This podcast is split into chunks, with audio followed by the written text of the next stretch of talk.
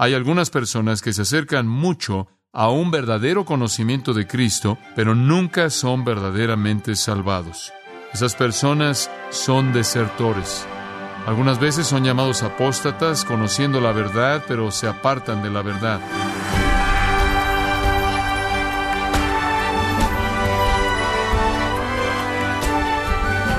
Sea usted bienvenido a esta edición de Gracia a vosotros con el pastor John MacArthur.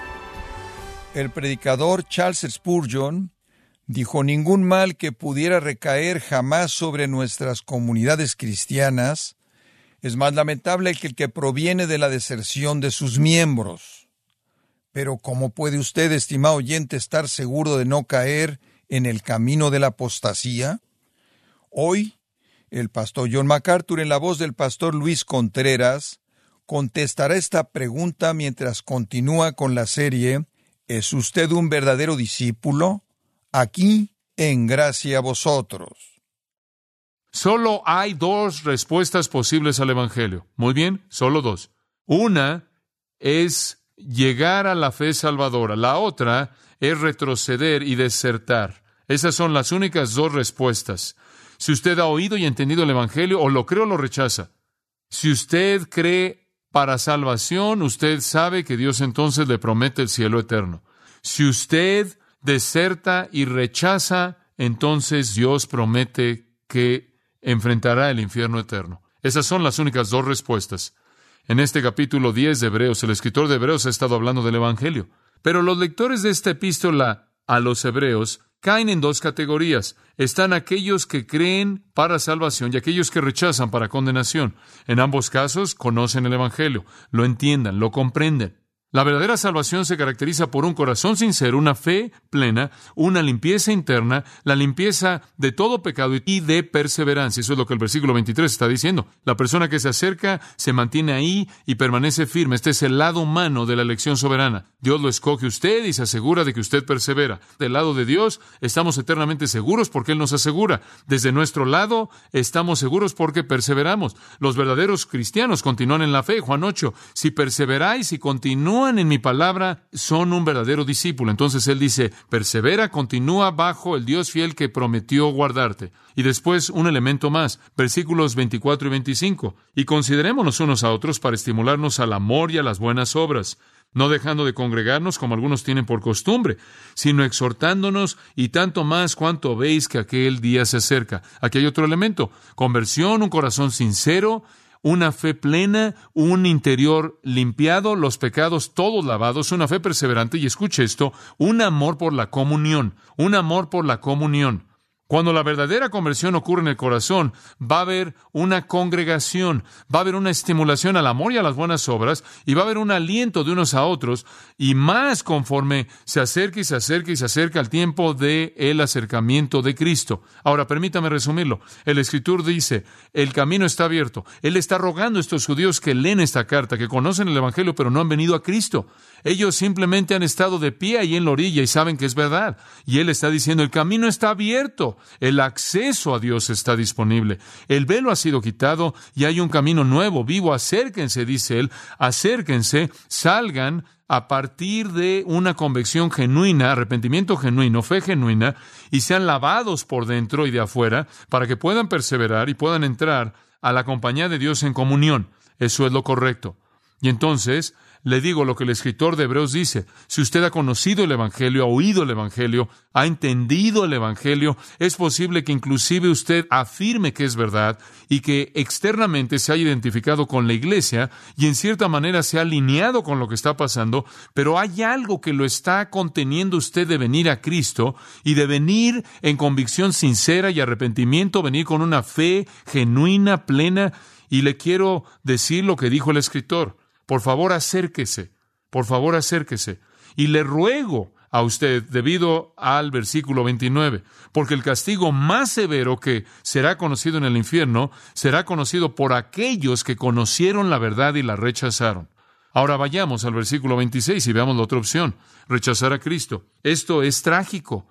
Y aquí encontramos la situación de personas que han oído el Evangelio, han estado cara a cara con las declaraciones de Cristo, pudieron haber estado asociados con la iglesia, pero desertaron. Sus corazones pudieron haber sido calentados, por así decirlo, por el Evangelio de Cristo, pudieron inclusive haber hecho un compromiso superficial, pudieron hasta haberse unido a la iglesia, pudieron haberse identificado con el cuerpo visible, pero no eran sinceros. No tenían un motivo puro, un arrepentimiento genuino, una fe verdadera. No fueron limpiados de adentro y de afuera. No perseveran. Y se apartan aún de la comunión. Y quiero que entiendan lo serio que es esto. Esto es muy serio. Permítame detenerme en este punto antes de que veamos el texto brevemente y decirle que hay algunas cosas que alejan a la gente. Permítame darle una pequeña lista. ¿Qué es lo que hace que la gente deserte? ¿Qué es lo que lleva a la gente a desertar?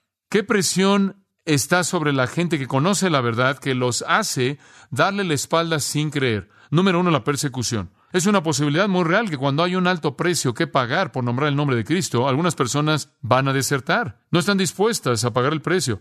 Y cuando piensan en el hecho de que Jesús dijo que algunas personas los van a matar y van a ser odiados por todas las naciones por causa de mi nombre, Dicen, eso no es por mí, y esa es la razón por la que en Mateo 24 él dijo que en ese entonces muchos van a apartarse. La gente se aparta porque no quiere pagar el precio de la persecución. El costo es demasiado alto. Dicen, es verdad, pero no estoy dispuesto a hacer el sacrificio. Lo segundo que lleva a la gente a la apostasía, que los empuja a desertar, es la falsa enseñanza. La falsa enseñanza. ¿Se acuerda de lo que sucede en 2 de Timoteo 4?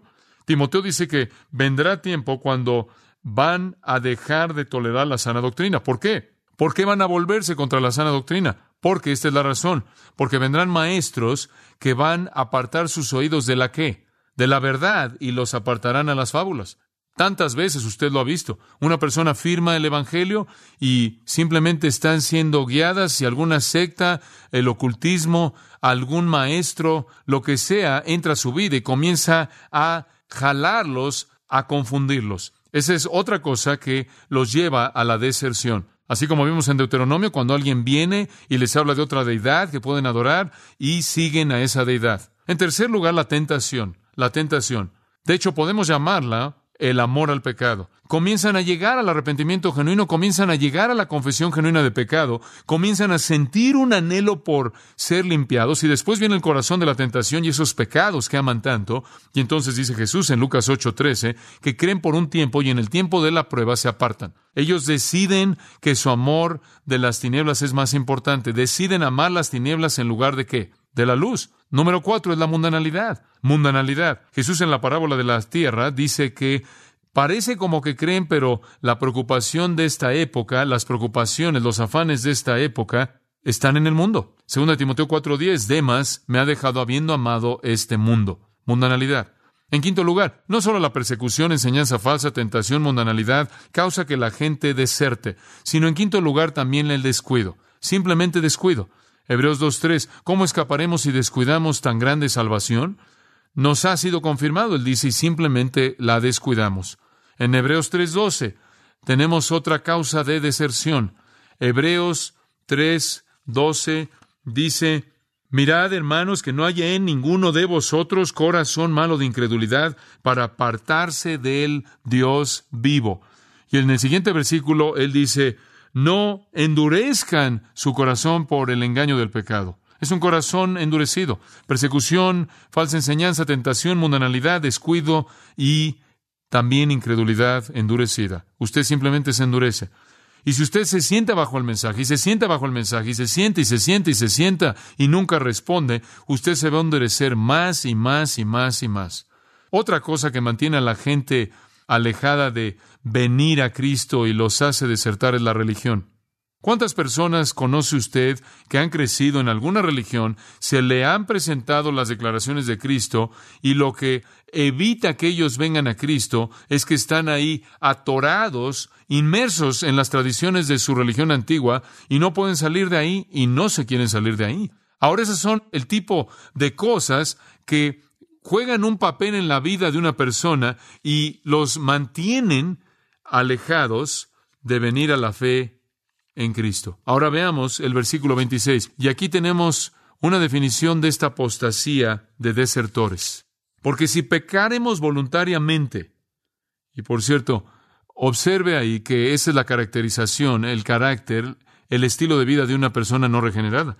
Una persona no regenerada se caracteriza por ser una persona que continuamente permanece en un patrón no quebrantado de pecado continuo deliberado. Muy bien, dice usted, ¿cuál es la diferencia entre eso y un cristiano? Un cristiano no tiene un patrón no quebrantado de pecado. Pecamos, pero el patrón es roto con la justicia.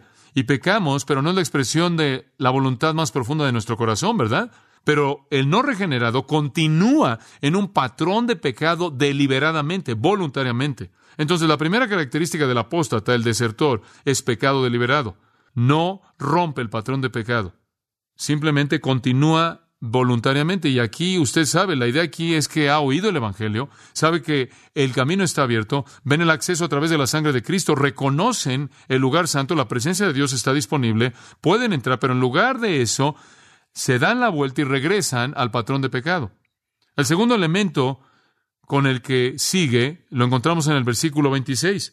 Porque si pecáramos voluntariamente después de haber recibido el conocimiento de la verdad, y ahí está, la característica que estamos viendo aquí es alguien que tiene conocimiento de la verdad, le da la espalda y se aparta. Esas son las dos características. Muy simple.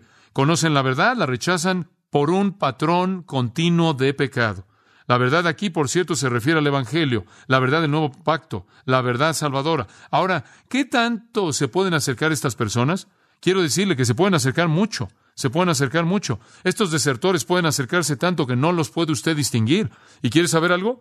Pueden acercarse tanto que el mundo no los puede distinguir. ¿Sabe que hay algunos cristianos siendo perseguidos como si fueran cristianos por lo cerca que estaban? Externamente se identifican con la iglesia, se ven como cristianos y cuando alguien va tras la iglesia, van tras ellos porque no pueden distinguirlos. Y eso fue entonces también una realidad en esa época. Y quiero mostrarle algo muy interesante. Pase al versículo 32. Versículo 32. Ahora, escribiéndole a estas personas que están ahí en la orilla, no han venido a Cristo, están en peligro de deserción espiritual y en peligro del castigo más severo que el infierno puede darles. Pero versículo 32, traed a la memoria los días pasados. Él dice, ahora vean hacia atrás en los cuales después de haber sido iluminados, ¿qué significa eso? ¿Qué significa ser iluminado? Significa entender en su mente, ¿verdad? Y no dice convertido, dice iluminado. Después de haber sido iluminados, sostuvisteis gran combate de padecimientos. ¿Sabe una cosa? Estas personas no eran creyentes, pero conocieron el Evangelio en su mente, externamente se identificaron con la iglesia tanto que sufrieron la persecución que la iglesia sufrió. Algo torpe realmente ser penalizado por ser cristiano si usted no es un cristiano, ¿verdad? Y después él dice en el versículo 33, por una parte, ciertamente con vituperios y tribulaciones, fuisteis hecho espectáculo, y por otra llegasteis a ser compañeros de los que estaban en una situación semejante. Simplemente porque usted se identificó con cristianos, usted recibió lo que ellos recibieron. Recibió el calor, la persecución, la tribulación, el problema que ellos recibieron. Además, él dice en el versículo 34, mostraron algo de ministerio porque de los presos también os compadecisteis, y el despojo de vuestros bienes sufristeis con gozo, así de que estuvieron. Se acercan tanto, se ven tan parecidos a cristianos, porque hacen las cosas compasivas que los cristianos hacen, y se ven tan parecidos a cristianos a los ojos del mundo, que el mundo los persigue junto con el resto de los cristianos. Así de cerca están, pero retroceden. Versículo 39 dice, pero nosotros no somos de los que retroceden para perdición. Se acercan tanto, pero no lo suficiente y retroceden. Y no es debido a debilidad, no.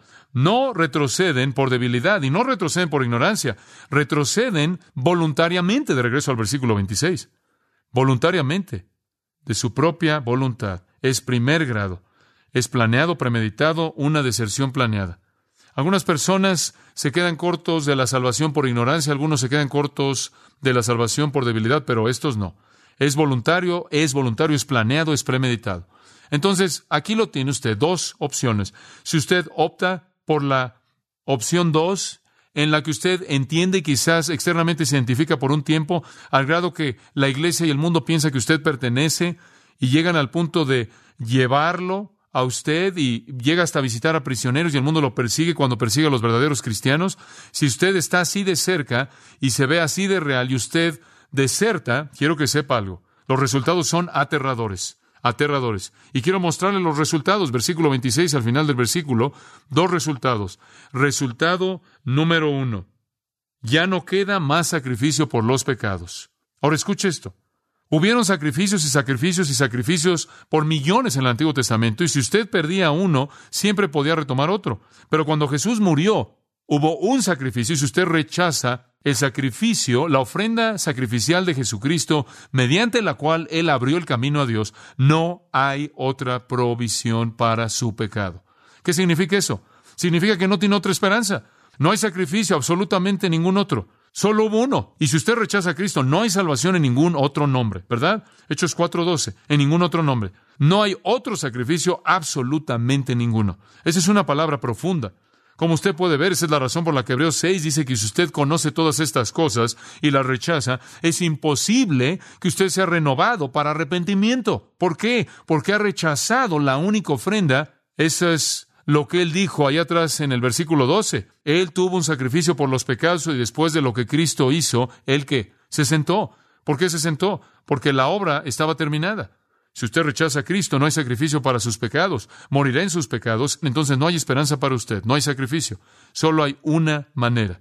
Segundo resultado es juicio. Versículo 27. Sin una horrenda expectación de juicio y de hervor de fuego que ha de devorar a los adversarios. No hay sacrificio, pero hay juicio.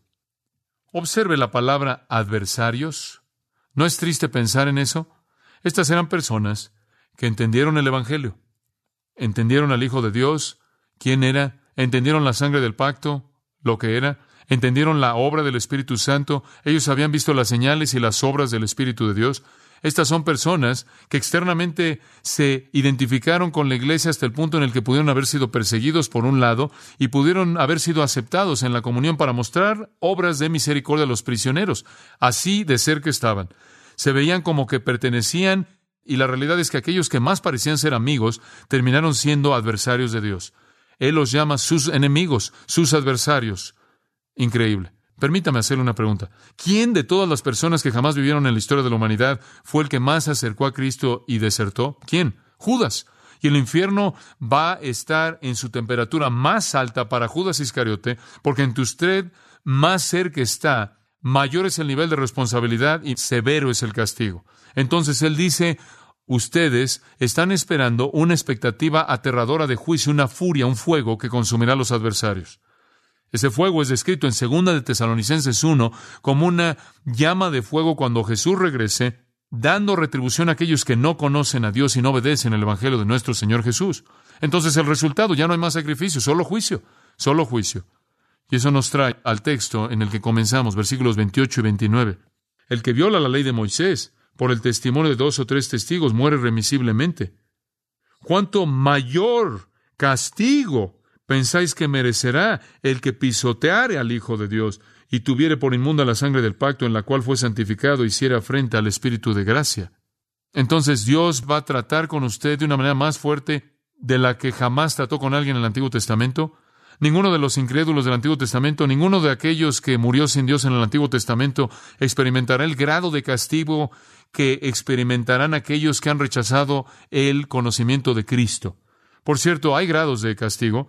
Puede volver a leer Lucas 12, 47 y 48, en donde Jesús habla de ciertos esclavos que recibieron menos azotes y otros esclavos que recibieron muchos azotes. Si usted ha sido favorecido con el conocimiento del Evangelio, si ha sido iluminado por el Espíritu Santo, si ha estado cerca de las verdades del nuevo pacto, si ha estado cerca de la iglesia y en medio, en algún punto de ese proceso, no creyó, le dio la espalda, despreció su señorío, negó su autoridad, quebrantó su mandato, caminó con sus enemigos y continuó en un pecado no quebrantado, voluntario, entonces le ha dado un beso a Jesús como el que Judas le dio y recibirá lo que Judas recibió, quien se fue a su propio lugar, el lugar al que Dios envía a aquellos que rechazan a su Hijo, aunque fingen tener afecto hacia él. Ahora alguien dice, bueno, espera un momento, pensé que esta era la época de la gracia. ¿Qué Dios no va a ser amable con la gente ahora de lo que fue bajo el antiguo pacto? No, Él pasa por alto algunas cosas en el antiguo pacto. Dice usted, pero espera un momento, grupos enteros de personas fueron aplastados, espera un momento, gente murió, espera un momento, se abrió el suelo y tragó a gente viva al Seol. Sí, Dios trajo esa muerte traumática, tan seria, y en el Nuevo Testamento los desertores espirituales y los apóstotas, quizás Dios no los mate en actos de muerte física, pero los castigará de una manera más severa en actos de castigo espiritual. Esa es la diferencia. Mientras que la muerte físicamente de aquellos en el Antiguo Testamento, en la época del Antiguo Testamento, pudo haber sido más traumática, su experiencia en el infierno no será tan severa como la de aquellos en el Nuevo Pacto. ¿Y por qué un castigo tan severo? Versículo 29, porque pisotearon al Hijo de Dios. El Hijo de Dios habla de Cristo en su exaltación. Dios lo ha exaltado, le ha dado un nombre que es sobre todo nombre, por cierto es el nombre Señor, y Él ha mandado a toda persona que doble la rodilla. Él dice, este es mi Hijo amado en quien tengo complacencia, escúchelo, a Él oíd. Él nos llama a aceptar a su Hijo, reconocer a su Hijo, creer a su Hijo, y si usted simplemente le da la espalda, lo pisa en términos de menosprecio y lo considera como indigno e inútil y no digno de ser considerado, ni siquiera digno de ser levantado. Entonces usted ha menospreciado al objeto más digno y ha hecho que sea llamado indigno. Usted ha hecho exactamente lo opuesto de lo que Dios demandó y por lo tanto usted ha manifestado el rechazo más severo y experimentará el castigo más severo. Usted en un sentido ha hecho lo que Mateo 7:6 simplemente como cerdo ha pisado la perla. Ese es algo horrible. Es un pecado contra Dios quien nos dio a su Hijo. En segundo lugar, Él dice, tuviere por inmunda la sangre del pacto. El Cordero perfecto sin mancha de Dios, quien derramó su sangre perfecta en la cruz como ofrenda y expiación por el pecado, usted literalmente lo ha considerado inmundo, lo ha tratado como si no fuera nada, lo ha considerado como algo inmundo, no es santo, no es sagrado, no es significativo. Y al hacer eso, usted ha menospreciado al Hijo. Primero desprecia al Padre al pisar a su Hijo. Segundo, usted menosprecia al Hijo al considerar como inmunda su sangre. En tercer lugar, versículo 29 dice, hiciera frente al Espíritu de gracia. Y entonces usted ha pisado a la Trinidad cuando rechaza el Evangelio. El Espíritu, el Espíritu es el que hizo la verdad comprensible. El Espíritu es el que iluminó la mente. El Espíritu es el que a través de dones espirituales, permitió que el Evangelio fuera predicado con poder y eficacia, y entonces ha insultado al Espíritu. Usted ha pisado al Padre, ha pisado al Hijo y ha pisado al Espíritu. Como resultado, usted enfrentará un castigo más severo. Y entonces el versículo 30 dice, pues conocemos al que dijo, mía es la venganza. Lo dijo en Deuteronomio 32-35, mía es la venganza, yo daré el pago. Y de nuevo dijo en Deuteronomio 32, 36, el Señor juzgará a su pueblo. Y después esto, horrenda cosa es caer en manos del Dios vivo. Entonces yo le digo a usted, mucho cuidado.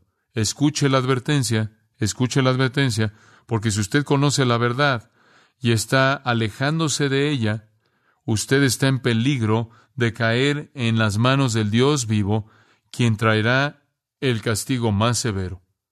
El salmista clamó, Ilumina mis ojos, no sea que duerma el sueño de la muerte.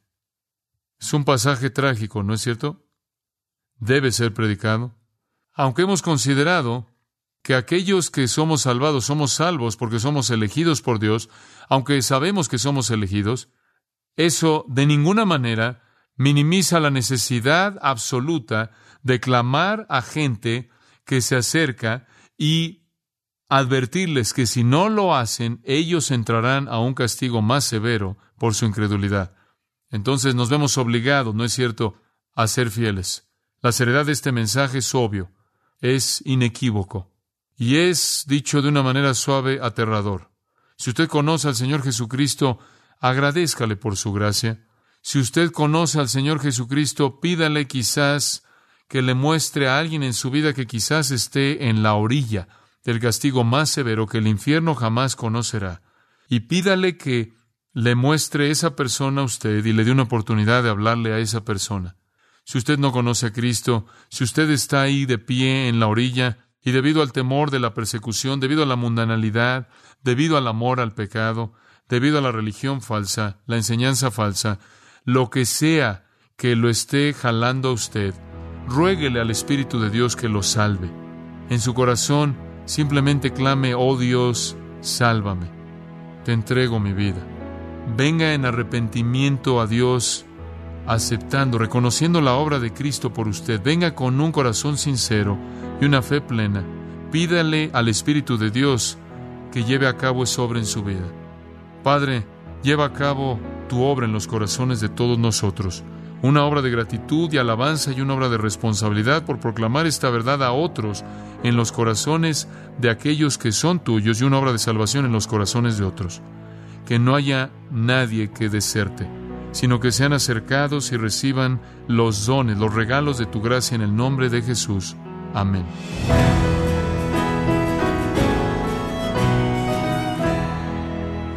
Esta forma, el pastor John MacArthur ha dado una mirada a la triste realidad de la apostasía en la serie ¿Es usted un verdadero discípulo?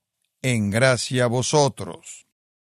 Estimado oyente, en este mes que celebramos más de 500 años de la Reforma, quiero recomendarle el libro El llamado de Cristo a reformar la Iglesia, en donde John MacArthur examina las siete iglesias en Apocalipsis, y nos ayuda a entender el mandato de Jesús para que su iglesia sea doctrinal y moralmente pura.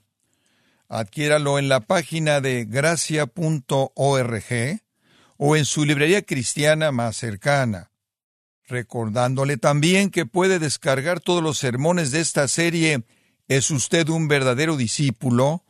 así como todos aquellos que he escuchado en días, semanas o meses anteriores, animándole a leer artículos relevantes en nuestra sección de blogs, ambos en gracia.org. Si tiene alguna pregunta o desea conocer más de nuestro ministerio, como son todos los libros del pastor John MacArthur en español, o los sermones en CD, que también usted puede adquirir, escríbanos y por favor mencione la estación de radio por medio de la cual usted nos escucha en gracia a vosotros. Es importante conocer no solo el país y ciudad de donde usted nos escucha, sino también la radio. Para quienes contactan nuestro ministerio por primera vez, pueden solicitar una copia del mensaje de promoción sin costo alguno, un mensaje por oyente únicamente. Si usted vive en los Estados Unidos o Puerto Rico, escríbanos a Gracia Vosotros, P.O. Box 4000, Panorama City, California, 91412. O puede escribirnos a través del siguiente correo electrónico radio arroba gracia.org. Bueno, en nombre de John MacArthur y el personal de este organismo, queremos darle las gracias por su tiempo y sintonía y queremos pedirle que no deje de orar por este ministerio, como también por la estación de radio por la cual usted nos escucha de lunes a viernes. Este es su amigo Miguel Contreras, invitándole a sintonizar nuestra próxima edición para que juntos continuemos desatando la verdad de Dios un versículo a la vez. No se lo pierda, aquí en Gracia a Vosotros.